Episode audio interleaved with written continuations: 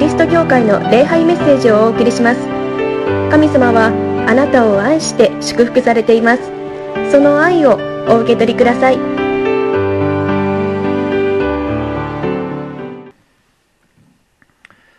1週間の歩み皆さんお疲れ様でした。頑張ってですね一生懸命こう生きてこられたのだと思います。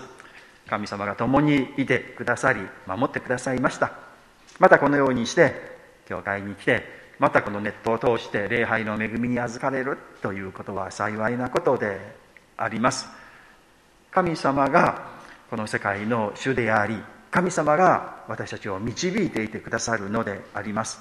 まあいろんなことが起こって私たちそのことに目を留めてしまって不安に思ったり恐れたりするのでありますけれどもこの世界を導いているものはそういうものではありません。神様が私たちを愛していてくださり豊かに恵みを注いでくださっているのであります。その神様の愛をこの霊の目で見て霊の目で受け止めてですね希望を持って生きていきたいと思います。いつの日か私たちは神様のところに帰ります。その時に神様の愛に包まれ神様の平安と喜びに包まれあの地上で生きていたあの苦しいな辛いなまた不安に思っていた日々というのが本当に神様によって導かれていたんだ守られていたんだっていうことがもうはっきり分かります。ああよかった本当だったんだな分かる時が来ます。まあ、私たちのこの信仰の歩みを、まあ、その時の喜びを今信じてですねこう生きていくのであります。今日もこの御言葉によって神様が福音の言葉を語ってくださいます。どうかそれを聞いてください。現実は厳しいところがたくさんありますけれども。いやその中にあって神様が私を恵んでいてくださるんだ守っていてくださるんだというのが分かります。元気になって1週間スタートしてまいりましょう。今日の御言葉福音の言葉をお聞きしたいと思います。教会は今この受難節という季節季節というかシーズンを生きています。イエス様がこの十字架にかかられそして、えー、亡くなられ復活されるその前の、まあ、40日間日曜日を加えますと40数日間になりますけれどもその中をこう生きています、まあ、イエス様が私たちを愛して私たちのために私たちのこの全てのえ罪汚れを自分のものとして苦しんでくださったその絶頂があの十字架の死ということになります、まあ、その思いを私たちはこの受難説の中でこう日々思っているのでありますけれども今日はその絶頂ですね。イエス様が十字架にかかられそして、え十字架の最後の死を迎えられるその時のことを今日は思います。ヨハネの19章の28節からお読みいただきました。イエス様は朝の9時に十字架にかかられました。そして午後の3時に亡くなられました。その前の、まあ、その寸前の出来事であります28節にイエスはすべてのことが今や成し遂げられたのを知り乾くと言われた30節にですね、イエスはこのブドウ酒を受けると、成し遂げられたと言い、頭を垂れて息を引き取られた。今日の第一、今日の第一のポイントは、あなたは救われましたということです。イエス様は十字架にかかられ、そして、この全てのことが今や成し遂げられたのを知り、ですね。全てのことが今や成し遂げられたということです。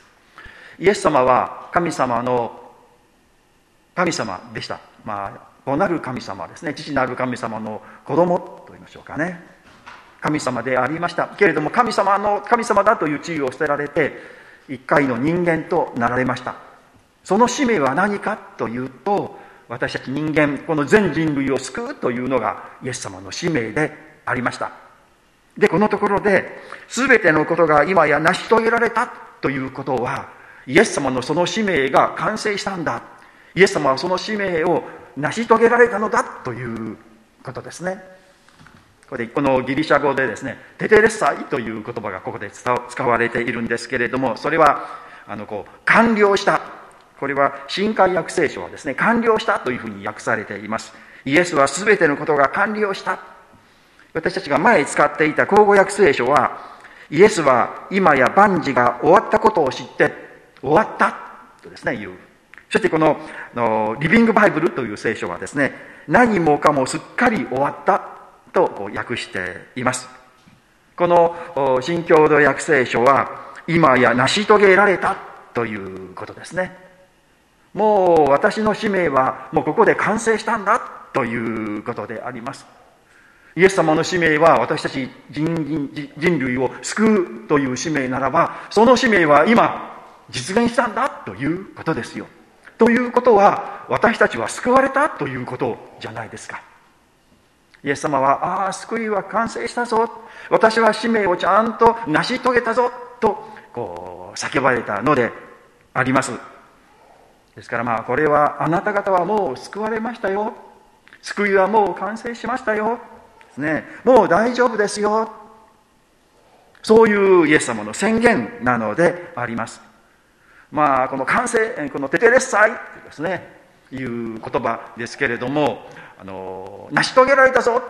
とかいうのはあんまり日本語では言いませんね。まあ、日本語で一番ふさ私たちに一番ぴったりする言葉は「やったぞ」というのが一番ふさわしいんじゃないかなと思います。ついにやったぞ。ついにできたぞ。ついに完成したぞ。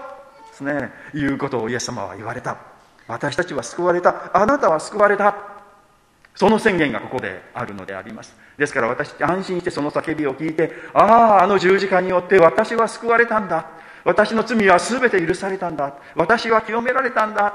私に永遠の命を与えられたんだと信じていいし信じべきであります。もう人全人類がそれを信じるように招かれているのであります、まあ、何でもこう課題があってそれをやるというのは難しいことです。困難なことがあります。まあ例えば簡単なことですけどね、まあ、私毎週この日曜日のこの礼拝、まあ、日曜日というかもう土曜夕拝今話してますからもうその土曜夕拝も備えてですねその前に説教を準備するんです。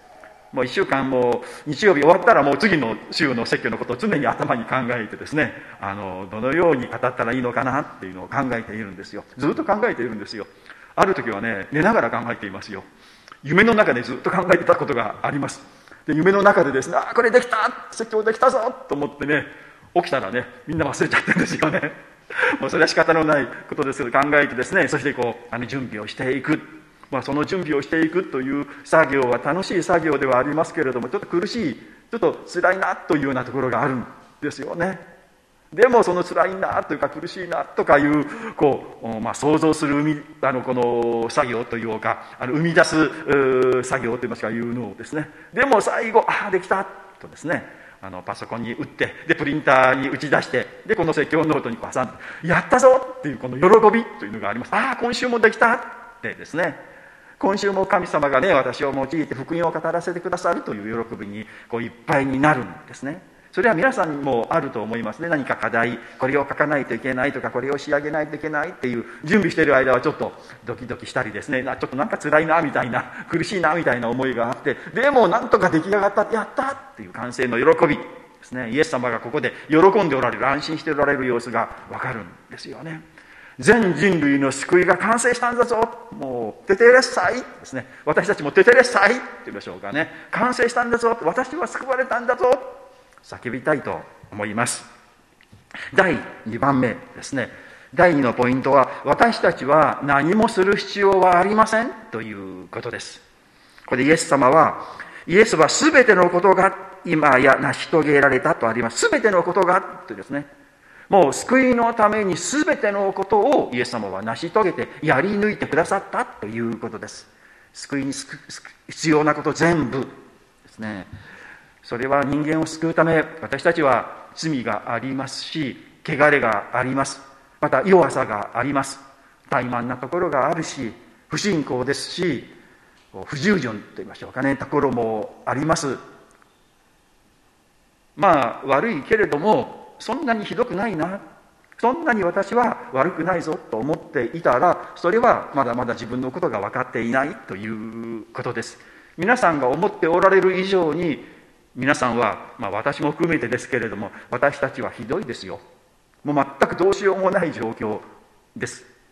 いやいや今から救われるために全く悪いことをしないで誰のこともこうよく思ってですね。死ぬまであのそのような清い心を持って怒らないでですね。柔和でいたら救われますよと言ったら頑張りますよね。やりますよね。だけれどもちょっといや私無理じゃないかなっていう気持ちもありますよね。まああの良いことを私たちはしたりします。あのボランティアで人のために、えー、したりまたこの献金してですねあの困っている方々を助けてくださいという意味で献金をしたりとかします。それはとても良いことですけれども私たちが救われるためには何の役にも立たないということですね。まあ良いことなんてして当たり前ですからね。なんかこうボランティアしたぞと言ったらすごくいいような気持ちになりますけれどもそれ普通のことですから当たり前のことですからお店に行ってですねこれくださいと言って代代金を払った。いいことしたなってね今日は代金払って品物を買ったぞなんて思いませんよね。当たり前ですからね。持っていったら良くないことって言いましょうかね。本当はボランティアしないということ自体がちょっと良くないことですよね。ちょっといいことしたら当たり前のことをしたらこうよくしたなんて思うことも私たちがまだまだ足らないことではないかなですね。いろんな足らないことがたくさんあっても山積みのようにあってそれが見えるならばもう絶望しかない。けれどもイエス様はその一つ一つをカバーしてくださりみんなしてくださった。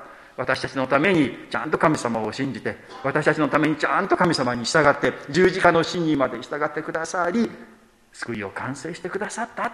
全部してくださった。で私たちは何もする必要がないということですよ。まあイエス様におんぶに抱っこ。言いましょうかね。全部してもらって「いやいやイエス様申し訳ないですね」って「私何にもしてないんですけど」って。何もしてないんだけれども、まあ、私がやろうと思っても何もできないしでもイエス様してくださってありがとうございます。申し訳ないですね。と言って私たちはその救いを。それで私は救われたんですね。ありがとうございます。そう、えー、安心すればいいんですね。まあ何かこうちゃんとしたこの製品が完成されたもう出来上がりますよ。もうこれ完全な製品ですよ。いやいやでもねまだこのところちょっとちょっとあのあのこのヤスリをかけてですね磨きましょうとかね。ちょっとこのところニスを塗りましょうとかね。やる必要ないんですよ。もうちゃんとしたきっちりとしたものですから。ここで今やこう全てのことが今や成し遂げられたということでイエス様が全部やってしてやってくださったのでもう私たちは何もする必要がない。ただありがとうございます。申し訳ありません。私はこのようにして救ってくださったんですね。許してくださったんですね。清めてくださったんですね。ありがとうございます。と言ってそれをいただけばいい。ねえ。なんか虫のいいようなですね。都合のいいような思いがありますけれども。でもその思いが実は間違い。じゃああなた何かできますか？と言ったら何もできないというのが私たちではないでしょうか。何かできたならば神の子が人間になる必要はないんですね。皆さん今ダメだからもうちょっと頑張んなさいよ。そうすれば救われますからってアドバイスすればいい。で私たちがよしじゃあ頑張ろうとすればいいんですよ。ちょっとで外でアドバイスしてちょっとで外で私たちが努力して私たちが救われるというような甘いものではない。だから神の子が神をやめて人間になるというすごいこと。また十字架にかかって死ぬというような神が死ぬというような信じられないようなありえないようなことまでして神様は私たちを救ってくださった。感謝ですよね。嬉しいですよ。申し訳ないですね。すみません。そこまでしてくださってありがとうございます。と言ってもうありがとうございます。と言ってその救いを受け取ってほしい。受けと受け取るべきなんです。だからああ私はまだまだあのまだまだダメだ。信仰が足らないな。まだまだ献身が足らないな。なんて思う必要はないんですよ。こんなダメなこんな中途半端な人間ですけれどもでもイエス様が来てくださりイエス様が死んでくださりよみがえってくださって救いが完成しありがとうございます。素晴らしい福音じゃないでしょうか。もう私たち何もしなくても神様が完全に行ってくださりイエス様が完全に行ってくださり完成したものを私たちに無料で提供してくださる。素晴らしい喜びの福音の知らせではないでしょうか。それを素直に受け取っていただきたい。受け取りましょうよ。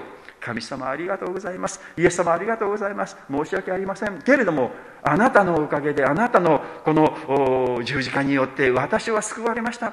感謝します。と素直に言いたいと思います。第3のポイントですね福音を伝えましょうということですここでイエス様は、すべてのことが今や成し遂げられたのを知り、乾くと言われた。まあ、乾く、喉が渇いたとイエス様がおっしゃったということです。この十字架の刑というのはとても残酷な刑です。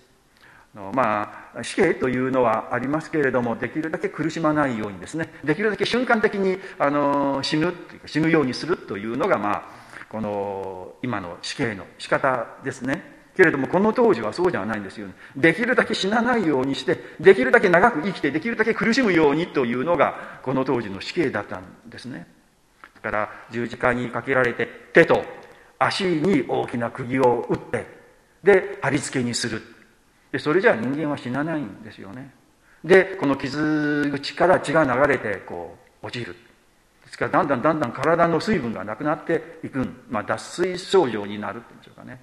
で最後はこの、まあ、筋肉が弱っていって体を支える力がなくなってこう、まあ、ガクッとあの力がなくなるとこの気管がしまってあの窒息するともそれで死ぬとも原因はですね言われているんですね。ですからここでイエス様が乾くああ喉が渇いたなと言われたということ、まあ、それはこう肉体的にそういう現象になるだろうなと思うんですね。でこの当時ですね2種類の、まあ、ブドウ酒というか、まあ、飲み物があったそうです。一つはあのそれをまあ飲むとあのこう鎮痛剤になるというかね痛みを少し和らげるというかまあ死んでいく人たちにかわいそうだなというまあ、かわいそうだななんていうこと自体が、あのー、なんか中途半端な感じがしますけれどもけれども、まあ、できるだけ痛くないようにというのでもうこの十字架につけられる前にこう飲,、ま、こう飲むことができるんですね。けれどもイエス様はこれは拒否をされました。そういう痛みを減らすというようなことはしなくてもよいと言ってですね。でもう一種類あったのはですね多分ここでイエス様がこのこの仏水ですね、水ぶどう酒を満たした器というのが29節にありますね。この水ぶどう酒。これは多分鎮痛剤ではなくて、ローマの兵士の飲み物だったんじゃないかなと言われるんですね。何かこのぶどう酒をこう水でこう薄めた、まあ清涼飲料酒水と言いましょうか、あのー、飲むものみたいだったようです。でイエス様はこれは受けられたと。そして最後、あの成し遂げられたと言われて亡くなられたということですね。イエス様が乾くと言われた。喉乾いたな。もうやり遂げたさと。ああ完成したなと思ってちょっと一息をついてああ喉乾いたなということかなと思うんですけれども、まあ、多分本当に喉を乾かれた。もう体は脱水症状ですからあると思うんですね。けれどもそれ以上の意味があるんじゃないかなと思うのです。特にこのヨハネによる福音書というのはそういうことをちょっとしているんですね。の裏切裏切ったこのユダがあの出ていたというのがあるんですね。出ていった。時は夜だったみたいなことがちょっとあのヨハネによる福音書が書いてあるんですね、まあ、夜出ていったって多分その夜というのはこのあのユダの心の闇というのを表しているんじゃないかなと思うんですけどね。時は夜だったというような表現がこのヨハネによる福音書は特にあるんですね。ですからここでイエス様が乾くと言われたのはただ単に乾くという意味ともっと他に意味があるんじゃないかなと思うんです。ここでイエス様はですね全てのことが今や成し遂げられた。もう救いは完成したんだぞ。もう全ての人の救いは完成したんだぞと言ってあとは全ての人がその救いを知って救われてほしいという気持ちではないでしょうか。だからそうそう全ての人が知ってほしい。今今は知らないのでね。だからその救いに植え替わくと言いましょうかね。その思いだったんじゃないかなって思うんですね。私このことを準備している時に一つの説教を思い出したんです。あのバークレー・バクストンというあの宣教師がいました。皆さんご存知ですか？あの古い方はご存知かもしれません。明治時代に日本に来たあのイギリスの宣教師です。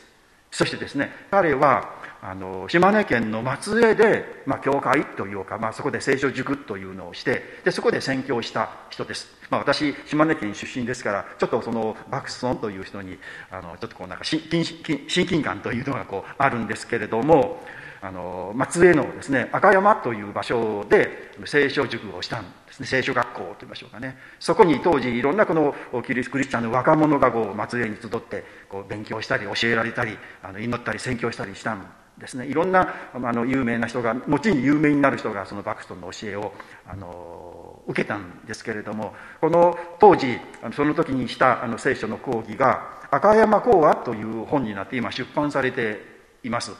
で私は昔その進学校で時にそれを読んで特に一つの説教で感銘を受けたんですね。それは何かというとダビデの三勇士という説教だったんです。これは旧約聖書のサムエル記下サムエル記下23章の13節から17節の記事をもとに、えー、されている説教でした。どんなことかというとダビデという王様はですね今敵と戦っていたんですね。その戦いが最中だったと。で、えー、まあ、敵と対峙するというか向かい合っている。で敵が迫ってきてベツレヘムというところまでこうやってきた敵に占領されたということです。でベツレヘムというのはダビデのふるさとダビデが生まれたところだったんですね。で、えー、敵がベツレヘムまで来ているということを聞いて彼はふと思い出すんですよ。ああそこのダビデの町のあの門の傍らにあったあの、井戸があったなと。あの井戸の水は美味しかったなって、まあ、彼は思い出したんですね。そしてちょっとねまあ軽い気持ちであああの水誰か汲んできて、えー、飲ませてくれないかなって言ったんですよ。あの戦争の最中ですよ。で特にそのところは敵がもう占領しているところであって誰も行くことなんかできないしあの誰も組めないし無理だろうな彼も重々しているんだけれどもちょっとそういうことをちょっと言ってみたんですよね。でそれを家来の3人の人が聞いていた。まあ、今の言葉で忖度と言いましょうかね。ああダビデ王様がね飲みたいと言っておられる敵に占領されているけれどもでも何とか言って水を汲んできてあげたいなと思ったんですよ。でこの3人は行くんですよ。敵の真ん中をですねどのように行ったのか詳しくは書いてないんですけども行ってそれでついにその井戸から水を汲んで帰るんですよ。でダビデ王様に王様あなたが飲みたいと願っておられたあのベツレヘムのあの門のあの城の傍らにあったこの井戸から汲んできましたと言って持っていくんですよ。でダビデ王様びっくりするんですねえー、本当に持ってきたの？汲んできたの？ってびっくりしてですね感動するんですよ。そしてねお神様ってこのように私を思ってくださってくれてね犠牲を払ってこのように持ってくれ来てくれたこの水はもう私は飲めません。あなたにお捧げします。と言ってですね神様に捧げてそれを地に流したって言うんですよね。でこの3人をダビデの三勇士とあの言うんですけれどもこのところからああ私の王様であるこのダビデ王が喉が渇いておられる。本当に困難だけれども苦しいけれども大変だけどもなんとかこうその喜ばせてあげたい。その上を、ね、喉の渇きをこう満たしてあげたい。3人のこの家来が犠牲を払って努力してやってくれたそれを本当にダビデ王様は喜んだということですね。でイエス様がこのところで乾くと言われているってですね。私は完成したと。全ての人の救いは完成したと。全ての人に福音を伝えてああイエス様によって救われている。イエス様によって永遠の命が与えられている。って喜ぶ人を求めておられるんですよ。イエス様は乾くとおっしゃっている。でこのバクトン先生はこの中にダビデの三勇士はいませんか？このイエス様の渇きをねこう癒すために福音を届けるために全世界に出て全ての作られたものに福音を述べ伝えようとありますけれども出て行って福音を述べ伝える。でイエス様の渇きを満たしてあげる。ダビデの三勇士はいませんか？というあの説教なんですね。私は新学生の時にそれを読んで本当に感動してああこのような働きをしたいと心から願った。イエス様の渇きをこの癒すような働きしたいって思いましたよね。皆さんどうですか？イエス様がこのようにして自分の命を懸けてというか命を捨ててまで私たちを愛しそして救ってくださった。もうすでにこの救いは完成していてもう全ての人の救いはもう出来上がっている。いや私の救いはまだじゃまだじゃないですかという人は一人もいないんですよ。誰もいやあなたもあなたの救いもありますよ。あなたのためにもイエス様は死んでくださいます。大丈夫ですよって言えるんですよね。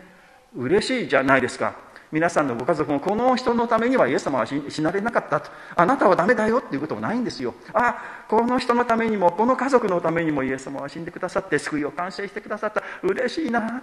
でもこの人はそれが分かってくれていない。なんとか分かってくれたらな。願いますよね。思いますよね。